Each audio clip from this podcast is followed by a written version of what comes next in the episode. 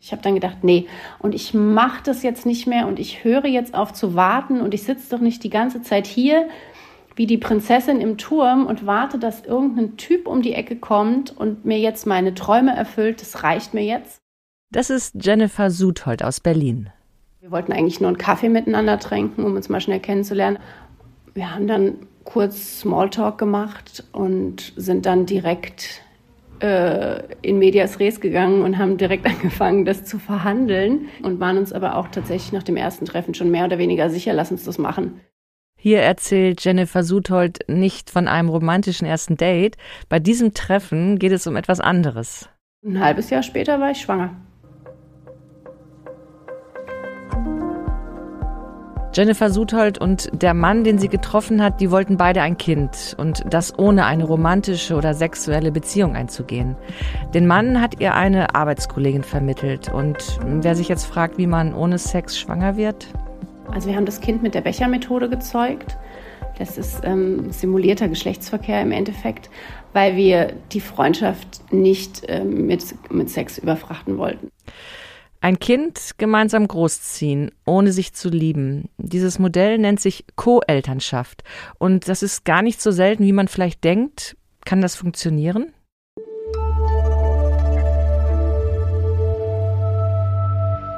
Ich bin Hella Kemper und Sie hören den Podcast vom Zeitwissen Magazin. In dieser Folge geht es um Beziehungen und Wohnformen, die auf den ersten Blick ziemlich gewöhnungsbedürftig erscheinen. Und dazu gehört die sogenannte Co-Elternschaft. Die Befürworter sagen, das ist eine gute Lösung, um Elternverantwortung pragmatisch aufzuteilen. Skeptiker sagen dagegen, Carsharing reicht, wir brauchen nicht auch noch Kids-Sharing. Ich hatte eine sehr, sehr klassische Vorstellung in meinem Kopf, äh, Mutter, Vater, Kind, heteronormative Kleinfamilie, ein Haus, ein Hund, ein Huhn, keine Ahnung. Das war so meine Vorstellung. Und jetzt lebe ich ähm, auch in der Familie, die ist natürlich ein bisschen anders. Also eine Co-Elternschaft, man könnte das Ganze mit einem vielleicht getrennten Elternpaar vergleichen, nur dass die Trennung von vornherein Teil des Plans ist. Meine Kollegin Henrike Hartmann hat diese Folge recherchiert. Henrike, leben Jennifer Suthold und der Co-Vater des Kindes unter einem Dach? Nee, nur in derselben Stadt, also in Berlin. Und Jennifer Sudholz Tochter ist mittlerweile sechs Jahre alt. Bis sie eineinhalb war, ähm, hat sie nur bei der Mutter gelebt. Und da war der Plan, später eigentlich auf so eine 60-40-Verteilung zu gehen. Daraus ist jetzt aber eine 80-20-Verteilung geworden. Also das Kind ist zum Großteil bei Sudhold. Klingt jetzt irgendwie mathematisch. Kann man ein Kind prozentual aufteilen?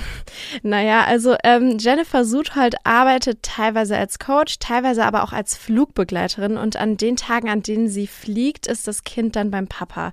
Und das entspricht dann eben ungefähr diesen 20 Prozent. Wie ist denn Jennifer Sudhold auf diese Idee mit der Co-Elternschaft gekommen? War das eher sowas wie eine Notlösung? Ja, den richtigen Partner mit Kinderwunsch finden ist manchmal gar nicht so einfach, vor allem innerhalb des eigenen Fruchtbarkeitsfensters. So ab Mitte 30 ist die biologische Uhr ja ordentlich am Ticken und so war das auch bei Jennifer Sudhold. Mit 34 hat sie sich von ihrem damaligen Partner getrennt, weil der keine Kinder wollte. Bevor sie dann auf die Idee der Co-Elternschaft gekommen ist, war sie ganz schön verzweifelt. Also ich habe immer gedacht, dass ich unbedingt einen Partner möchte und eine Familie mit einem Partner. Denn Kinderwunsch, der ist in unserer Gesellschaft ja eben sehr eng an diese Vorstellung einer romantischen Partnerschaft gekoppelt. Ich habe mich mittlerweile auch ähm, für ein Leben ohne Partner entschieden. Oder zumindest im Moment ist das so. Und ich vermisse das auch gar nicht. Bei Sudhold ist die Erkenntnis erst später gekommen, aber es gibt tatsächlich auch viele Menschen, die sich bewusst gegen eine romantische Partnerschaft entscheiden und deshalb so eine Co-Elternschaft eingehen. Hm, okay, also so ein Lebensentwurf ist aber für viele nicht vorstellbar, hm, zumindest bis zur ersten Scheidung.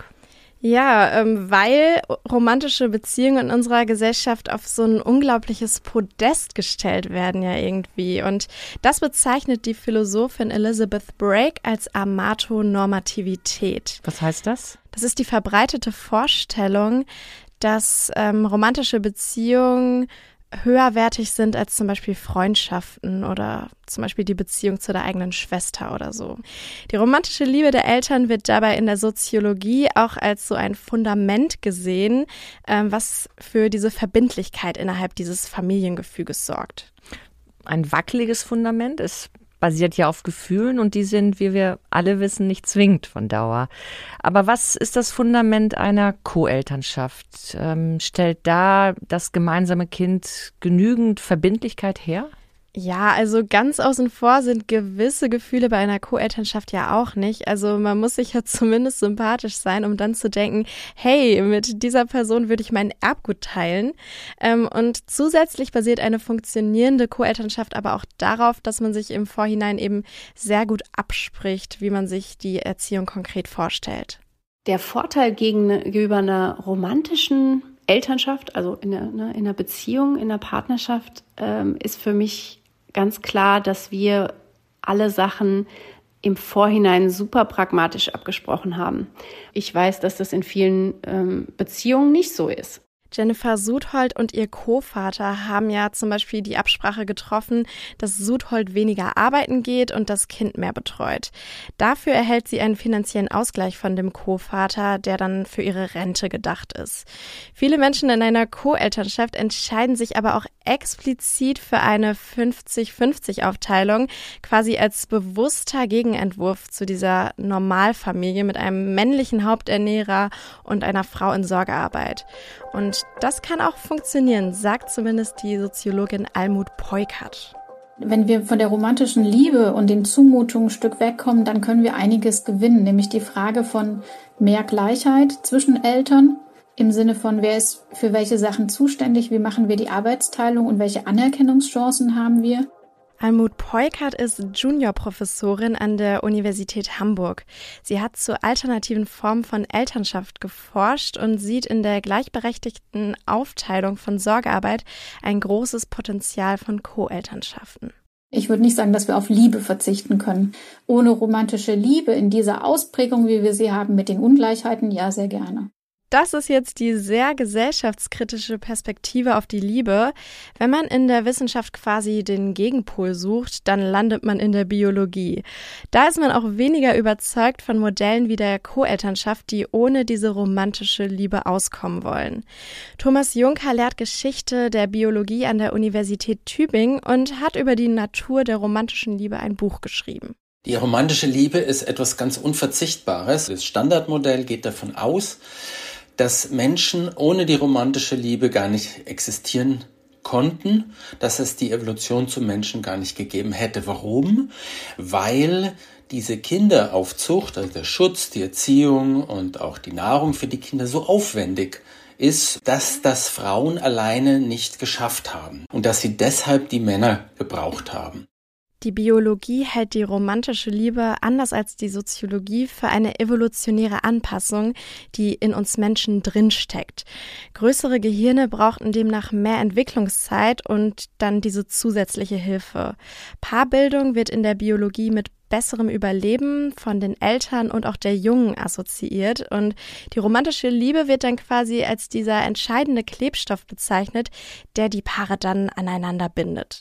Das ist natürlich auf jeden Fall besser, wenn die beiden Eltern, Vater und Mutter, sich gut verstehen, wenn sie auch eine, eine tiefe emotionale Beziehung, was man vielleicht als Liebe bezeichnen könnte, haben. Dann ist diese äh, Beziehung zwischen den Eltern einfach stabiler und das wiederum nützt dann den Kindern. Das andere hat ja schon ein bisschen was sehr nüchtern Geschäftsmäßiges, ja. Das ist so wie so ein bisschen statt Carsharing machen wir jetzt Kids-Sharing, ja. Und das ist ähm, nicht unmöglich, aber sicher nicht das Optimum. Äh, wenn Kinder in Co-Elternschaften aufwachsen, hat es ja einen Einfluss auf ihre Entwicklung. Äh, Henrike, gibt es dazu schon Forschung? Bisher gibt es kaum wissenschaftliche Studien zu Co-Elternschaften, aber in der Praxis unterscheidet sich dieses Modell ja nicht groß von dem Alltag, den Kinder getrennter Eltern haben. Studien haben außerdem gezeigt, dass die Familienstruktur egal ist, wenn das Familien Sprachklima eben stimmt. Und was ich super spannend finde, ist auch, das habe ich in einer niederländisch-spanischen Forschungsarbeit gelesen, äh, die haben festgestellt, dass getrennte Väter sich oft mehr an der Sorgearbeit des Kindes beteiligen, als das bei Vätern der Fall ist, die mit der Mutter des Kindes noch zusammenleben. Jedenfalls, wenn die Kinder mindestens so zwei bis drei Tage pro Woche bei dem Vater sind. Okay, also die Biologie sagt, dass die romantische Liebe für die Aufzucht der Kinder wichtige Funktionen erfüllt. Demnach würde bei einer Co-Elternschaft etwas fehlen. Andererseits entwickeln sich ja auch Liebesbeziehungen oder glückliche Ehen zu Zweckgemeinschaften und sind damit am Ende auch so etwas wie eine Co-Elternschaft. Ja, überhaupt ist ja auch so, das Zusammenleben ist so vielfältig und ich finde so dann aus der Wissenschaft kann man auch voll schlecht darüber urteilen, welche Art des Zusammenlebens jetzt die beste ist. Co-Elternschaften öffnen jedenfalls die Tür zur Elternschaft für mehr Menschen als nur heterosexuelle Paare. Das Konzept ist ja auch groß geworden durch die LGBT-Community. Zwei Drittel der Männer und die Hälfte der Frauen, die eine Co-Elternschaft eingehen, sind auch laut einer Studie der University of of Cambridge bi- oder homosexuell. Eine Rolle spielt dabei laut dieser Untersuchung auch der eher traditionelle Wunsch danach, das Kind mit einem biologischen Vater und einer biologischen Mutter aufwachsen zu lassen. In Portalen, wo sich potenzielle Co-Eltern finden, kann man auch ganz viele verschiedene Wunschvorstellungen von Elternschaft als Option anklicken. Also man kann nur Eizell- oder Samenspenderin werden, man kann für das Kind eine Tanten- oder Onkelfunktion übernehmen oder dann eben die aktive Elternschaft. Christine Wagner hat so eine Plattform für Co-Elternschaften im Jahr 2011 mitgegründet, die heißt Familyship und dort hat sie auch ihren Co-Vater kennengelernt, mit dem sie heute eine Tochter hat äh, und sie ist selbst lesbisch.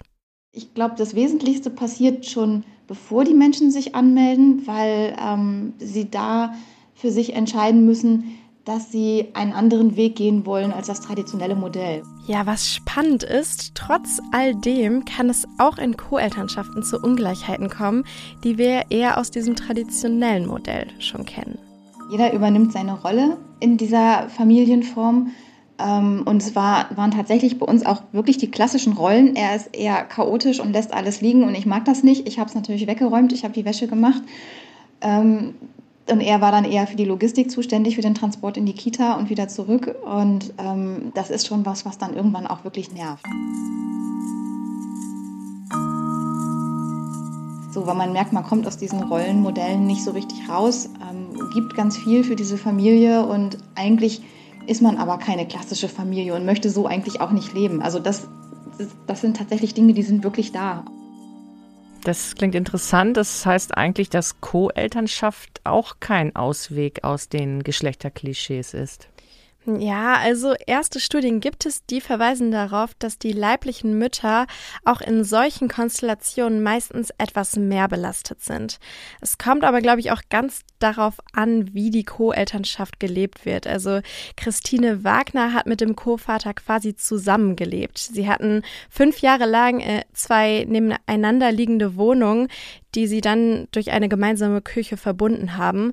Und wenn man sich so auf die Pelle rückt, kann ich mir schon ganz schön vorstellen, dass man dann eher in solche Muster rutscht. Als Wagners Tochter dann aber sieben war, sind sie auch wieder auseinandergezogen. Ja, vielen Dank für das Gespräch, liebe Henrike, und deine Recherche zum Thema Co-Parenting. Mit den verschiedenen Formen des Zusammenlebens und Wohnens beschäftigt sich auch ein Artikel im aktuellen Zeitwissen Magazin. Eine der Autorinnen dieses Artikels ist Corinna Hartmann. Hallo Corinna. Hallo. Corinna, ihr habt äh, in dem Artikel über glückliches Wohnen geschrieben. Du bist außerdem auch Psychologin. Kann ein Sofa, kann die richtige Wandfarbe glücklich machen? Also beides kann auf jeden Fall zu deinem Glück beitragen, denn Wohnen, musst du dir überlegen, ist ja ein Grundbedürfnis des Menschen. Äh, und wer sich zu Hause gar nicht wohlfühlt und gar nicht aufgehoben fühlt, der erlebt dauerhaften Stress. Corinna, wir sprechen ja über Zoom und ich sehe gerade auf meinem Bildschirm deine, dein Zimmer im Hintergrund und du hast eine sehr interessante Wandfarbe. Ich würde sie mal beschreiben als, ja, dunkelrosa. Genau, das ist so ein Alt-Rosé. Das habe ich aber auch nur an zwei Wänden. Der Rest ist weiß. Aber ich mag es gern so ein bisschen bunt und gerade abends, wenn man Kerzen anhat, dann ist das richtig gemütlich mit der bunten Wandfarbe. Und macht Rosa glücklich oder beruhigt Rosa vor allen Dingen? Also mich beruhigt Rosa. Eine Freundin, die hier war, hat mal gesagt, das erinnert sie an den Mutterleib. Da will ich jetzt aber auch gar nicht so sehr psychologisieren, aber das fand ich ganz lustig. Welche Faktoren ähm, sind noch wichtig, damit man sich wohlfühlt zu Hause, also damit Wohnen glücklich macht? Was weiß da die Forschung? Also wichtig ist natürlich die Größe der Wohnung. Du musst genug Platz haben, um dich zu entfalten und auch um mit anderen Menschen zusammenzuleben.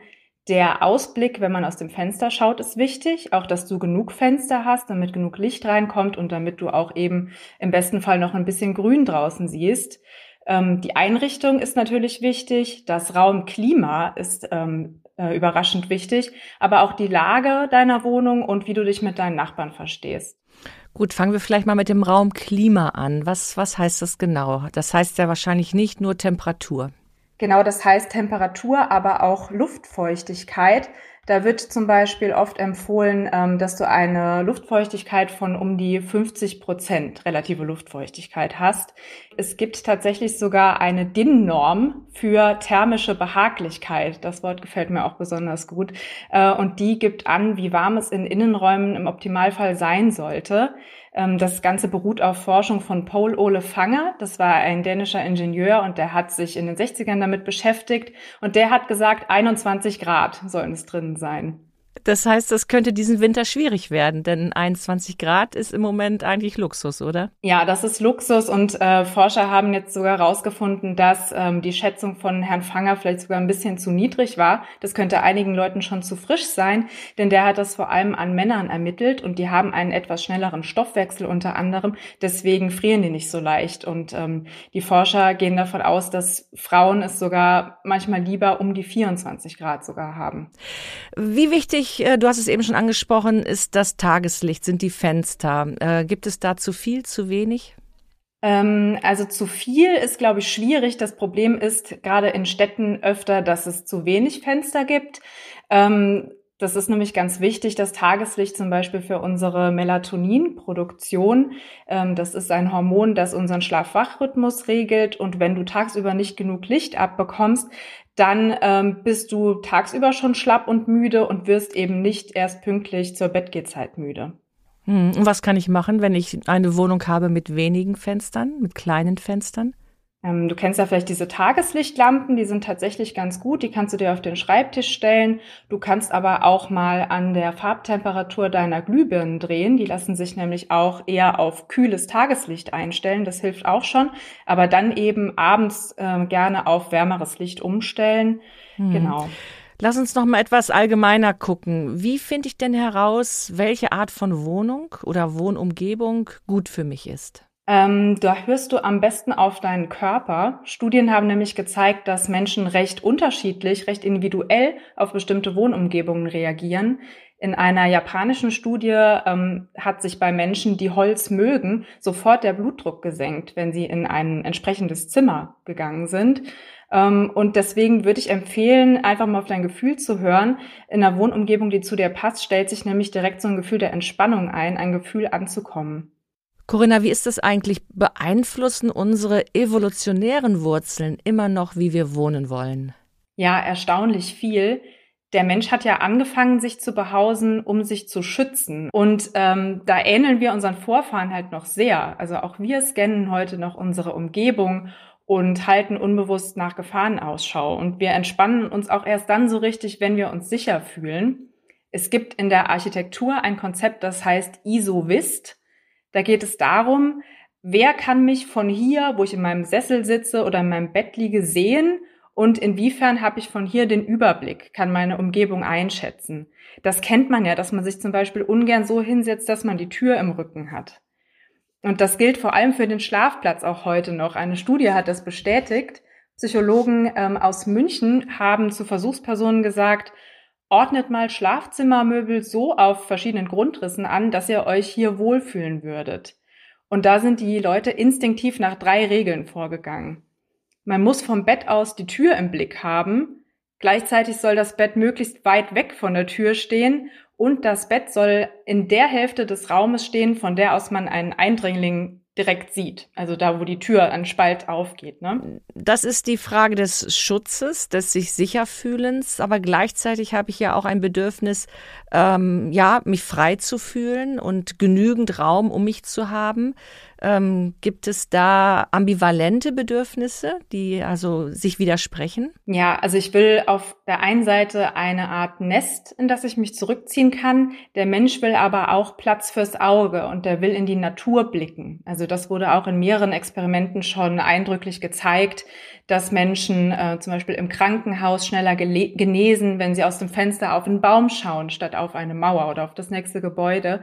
Und ähm, da gehen Anthropologen davon aus, dass es damit zusammenhängt, dass wir ähm, dass ja, dass unsere erste Umgebung die Savanne war, wo wir ja auch besonders weit schauen konnten und wo es vereinzelt mal Bäume gab und dass wir uns immer noch instinktiv dort wohlfühlen und das eben auch brauchen als moderne Menschen, die wohnen. Hast du vielleicht zwei, drei ganz praktische Tipps für uns, äh, wie man sein Wohnglück im Handumdrehen herstellen kann oder verbessern kann? Wir haben ja gesagt, der Mensch hat es gern geräumig und da sollte man die Vertikale mitdenken. Ähm, Räume wirken nämlich auch größer, wenn die Decke höher ist oder auch nur höher wirkt. Und hier hilft ein frischer Anstrich. Also das hat ein Wahrnehmungsexperiment der Uni Mainz gezeigt, dass wenn die Decke strahlend weiß ist, dass sie dann um einige Zentimeter höher wirkt. Das ist vielleicht was, was man ausprobieren kann. Ähm, ein Problem, das viele kennen. Also die meisten Leute haben ihre Wohnungen ja zu sehr vollgestellt und leiden darunter, dass es so unordentlich aussieht da empfehlen Wohnpsychologen einfach mal 50 Prozent der Dekoartikel und der Sachen, die so auf, auf Oberflächen rumstehen, zu entfernen und dann zu gucken, ob es dir dann besser gefällt, ob es dann entspannter wirkt. Und Tipp Nummer drei wären mehr Grünpflanzen. Die sehen nämlich nicht nur schön aus und ähm, sprechen auch den, den Frühmenschen in uns an, sondern ähm, Grünpflanzen können auch dafür sorgen, dass wir den Raum als wärmer empfinden, weil sie die Luftfeuchtigkeit erhöhen. Und das ähm, fördert die subjektive Wärmeempfindung in diesem Winter gar nicht so schlecht. Gut, ich sehe im Hintergrund, dass du einige deiner Regeln befolgst. Ich sehe ein paar Bilder, ein paar Fotos und ich sehe Holzmöbel und eine strahlend weiße Decke. Genau. ja, herzlichen Dank für das Gespräch. Im aktuellen Zeitwissen Magazin verrätst du ja auch, warum eine gute Wohnung wie eine perfekte Tarnkappe wirken kann.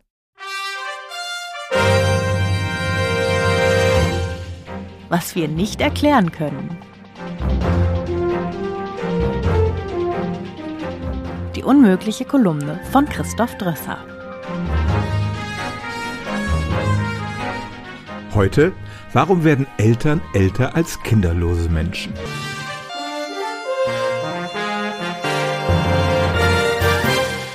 Eltern klagen gerne darüber, dass ihnen das Baby den Schlaf raubt, dass ihnen die Kinder die Haare vom Kopf fressen und dass der Nachwuchs eine stete Quelle für Sorgen und Stress ist. Die bringen mich noch ins Grab, seufzen Mütter und Väter. Aber offenbar ist das Gegenteil der Fall. Das Problem. In den 1970er Jahren wurde die sogenannte Disposable Soma-Theorie proklamiert. Demnach verfügen wir in unserem Leben über begrenzte Ressourcen, die wir entweder in unsere eigene Regeneration stecken können oder in die Aufzucht des Nachwuchses. Demnach würden Kinder lebensverkürzend wirken. Aber in den letzten Jahren hat man das mit großen Datenbanken aus Schweden überprüft und kam zu dem gegenteiligen Schluss. Eltern leben im Durchschnitt mehrere Jahre länger als Kinderlose. Was wir schon wissen. Forscher des Max-Planck-Instituts für demografische Forschung werteten die Daten von vier Millionen Schwedinnen und Schweden aus, die zwischen 1915 und 1960 geboren wurden. Ihr Ergebnis, wer zwei Kinder bekommt, lebt über ein Jahr länger. Und wer zwei oder drei Kinder adoptiert, lebt sogar fünf Jahre länger als ein kinderloser Mensch. Die Statistik macht natürlich keine Aussagen über die Ursachen. Die Forscher nennen drei mögliche Erklärungen für diese Diskrepanz in der Lebenserwartung. Erstens körperliche Veränderungen durch das Kinderkriegen bei Frauen, zweitens Unterschiede im Lebenswandel und drittens soziale Unterschiede zwischen Eltern und Nicht-Eltern. Was wir nicht erklären können. Zu den körperlichen Veränderungen. Es ist bekannt, dass Frauen, die Kinder geboren haben, seltener an Brust- oder Gebärmutterhalskrebs erkranken. Aber das kann keine vollständige Erklärung sein, weil auch Männer und Adoptiveltern überdurchschnittlich alt werden. Die zweite Theorie sieht die Ursache in den Einflüssen der Kinder auf den Lebenswandel. Eltern gehen nicht so oft aus wie Kinderlose, betreiben weniger Risikosportarten, achten vielleicht mehr auf eine gesunde Ernährung. Und wenn sie alt werden, sorgen häufig die Kinder für sie oder schicken sie zumindest regelmäßig zum Arzt. Das kann aber nicht erklären, warum in der Statistik die Lebenserwartung spätestens mit dem vierten Kind wieder sinkt. Die dritte Erklärung besagt, Menschen, die Eltern werden, haben schon von vornherein einen Vorteil. Zum Beispiel, weil sie besser gebildet sind oder mehr verdienen. Das könnte den großen Unterschied bei den Adoptiveltern erklären. Die werden in Schweden sehr gründlich unter die Lupe genommen, bevor sie adoptieren dürfen. Menschen mit überdurchschnittlich vielen Kindern kommen dagegen häufig aus den unteren sozialen Schichten. Das könnte die niedrigere Lebenserwartung von Kinderreichen erklären. Wenn die Forschenden Bildung und Einkommen aus der Statistik herausrechneten, schmolzen die Unterschiede generell zusammen, wenn auch nicht auf Null. Keiner der drei Ansätze kann die Statistik befriedigend erklären, sagen die Max-Planck-Forscher, und es könnten auch noch weitere Faktoren mit hineinspielen. Warum Eltern länger leben als Kinderlose, das kann die Wissenschaft noch nicht vollständig erklären.